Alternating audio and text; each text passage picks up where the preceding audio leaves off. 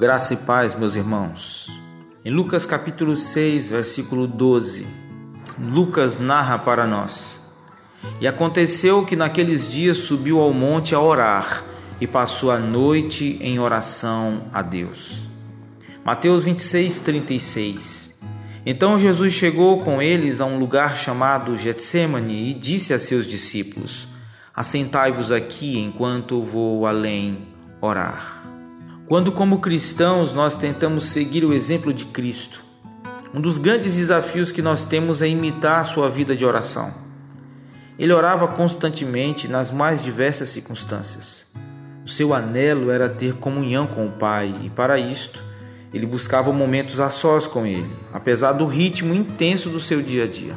No mundo em que vivemos, com tanta agitação e barulho, que diga o dezembro, o final do ano, e tanto barulho ao nosso redor. Não é difícil entender porque ter momentos a sós com Deus torna-se um desafio cada vez maior.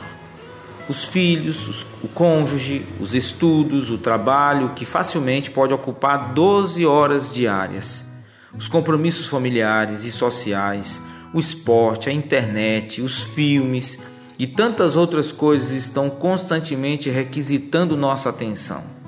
Tempo a sós com Deus? Mas se eu não estou conseguindo ter tempo nem comigo mesmo?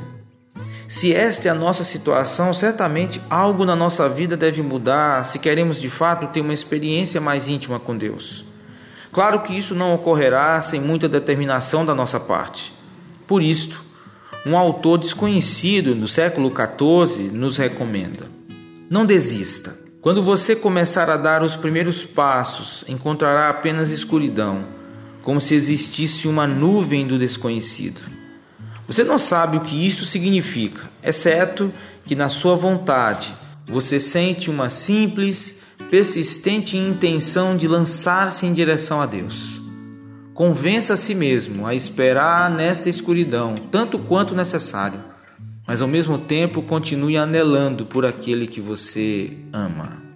Se o buscarmos de todo o coração, com persistência e paciência, certamente a sua presença se fará cada vez mais real e íntima para nós. Um bom dia na paz de Jesus.